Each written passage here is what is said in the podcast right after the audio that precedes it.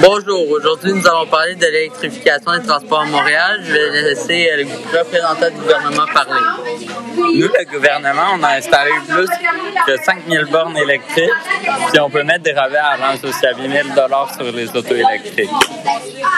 Moi, je suis la maîtresse. Je suis favorable au développement des transports électriques. Je suis prête à m'engager dans le développement des autobus hybrides et des voitures électriques les GS. De plus, je vais demander à toutes les municipalités si une taxe supplémentaire de 50 sur les immatriculations des véhicules à gaz peut être faite. Avec l'argent ramassé, je voudrais acheter des moyens de transport en commun, électriques ou hybrides. Je vais maintenant laisser l'utilisateur de l'auto à gaz.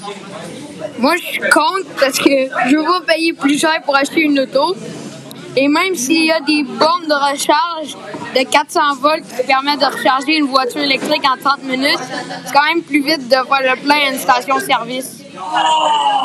Euh, moi, je suis représentant de la Société des transports de Montréal et euh, la mairesse avait demandé qu'on ait 300 autobus électriques qui feront réduire les gaz à effet de serre sont plus silencieux, climatisés et fabriqués au Québec. Le but est de réduire le nombre de gaz à effet de serre avec ces véhicules. Le transport collectif évite l'équivalent de 4 millions de tonnes de gaz à effet de serre. Maintenant, je vais laisser parler euh, les groupes euh, environnementaux.